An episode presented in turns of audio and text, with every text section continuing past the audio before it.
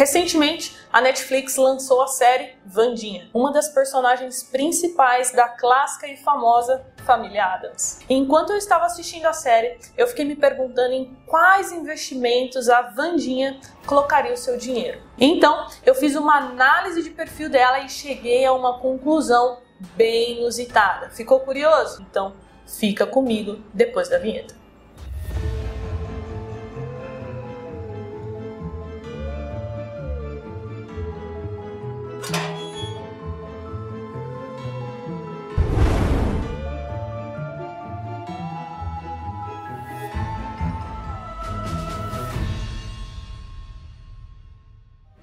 Essa família que se tornou querida por muitos ao longo dos anos, deu as caras lá no início da década de 1940. Criação do cartunista norte-americano Charles Samuel Adams, que era conhecido por criar seus personagens macabros. Criou os Adams com o intuito de zombar a família tradicional americana, justamente o inverso da vendida nos filmes e na mídia da época. Eu vou te falar qual seria o perfil de investidora da Vandinha, na minha opinião. E para isso, eu me baseei em algumas atitudes da Vandinha em várias situações que ela vive na série. Conseguimos notar o quanto ela é determinada, perspicaz e inteligente e parece não ter medo dos perigos. Oi, mãozinha, o que, que foi?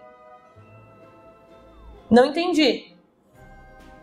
Ah, sim, pessoal, não esquece do like. Além disso, ela pratica esportes como esgrima, é uma excelente lutadora e também toca instrumentos clássicos, o violoncelo. É fria em suas decisões. O que você vai fazer? O que faço melhor. E não tem o pudor de comprar as pessoas com dinheiro. Aumenta a oferta. Topa? 20 dólares? Tentador, mas não. Que tal 40? Então, qual seria o perfil que a Vandinha se encaixaria?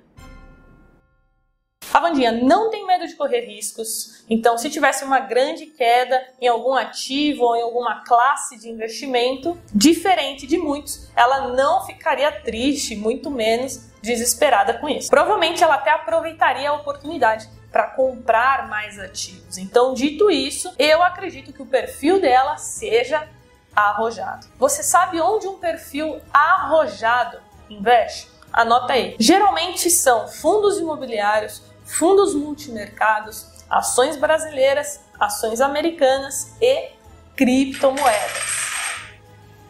Para, mãozinha, de atrapalhar o vídeo. Perfis agressivos tendem a ter de 5.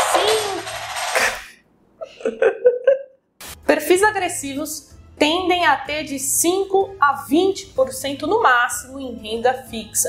Todo o restante fica em renda variável. Então, como seria a carteira de investimentos de Vandinha Adams? Se você assistiu a série, você deve ter visto que ela ama as artes e também violoncelo. Então, nada mais justo do que ela investir em royalties musicais. Os royalties são pagamentos feitos aos detentores dos direitos autorais sobre uma obra ou alguma canção. Os royalties musicais abertos para toda a população, investidores em gerais, é algo novo, é um investimento muito recente. Então, se você se interessou, você pode buscar mais informações sobre os royalties. Mas não se iluda, a Vandinha tem um lado muito sombrio. Quando ela era pequena, ela adorava cavar túmulos com a sua mãe mortiça. Era o hobby delas. Logo, o investimento CARE 11, o fundo imobiliário de cemitérios, seria o investimento ideal para Vandinha Adams. Esse é o único fundo de cemitério listado na bolsa atualmente. Somente nesse ano se valorizou